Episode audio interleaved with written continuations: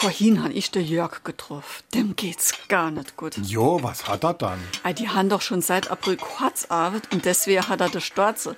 Der verdient ja sowieso nicht die Welt. Ah ja gut, aber der macht ja noch eine Haufe Zeitstäbe her. Der macht doch auch noch Musik. Ah jo, der macht Musik, aber jetzt, wo die ganze Fäsche abgesagt sind, ist es ach doch vorbei mit nebenbei noch Mucke machen. SR3. Warum wir so reden. Wie man schwätze.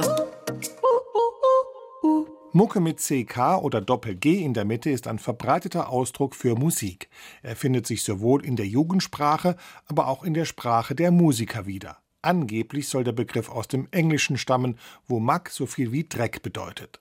Eine zweite Erklärung besagt, dass es sich um eine Abkürzung für musikalisches Gelegenheitsgeschäft handelt.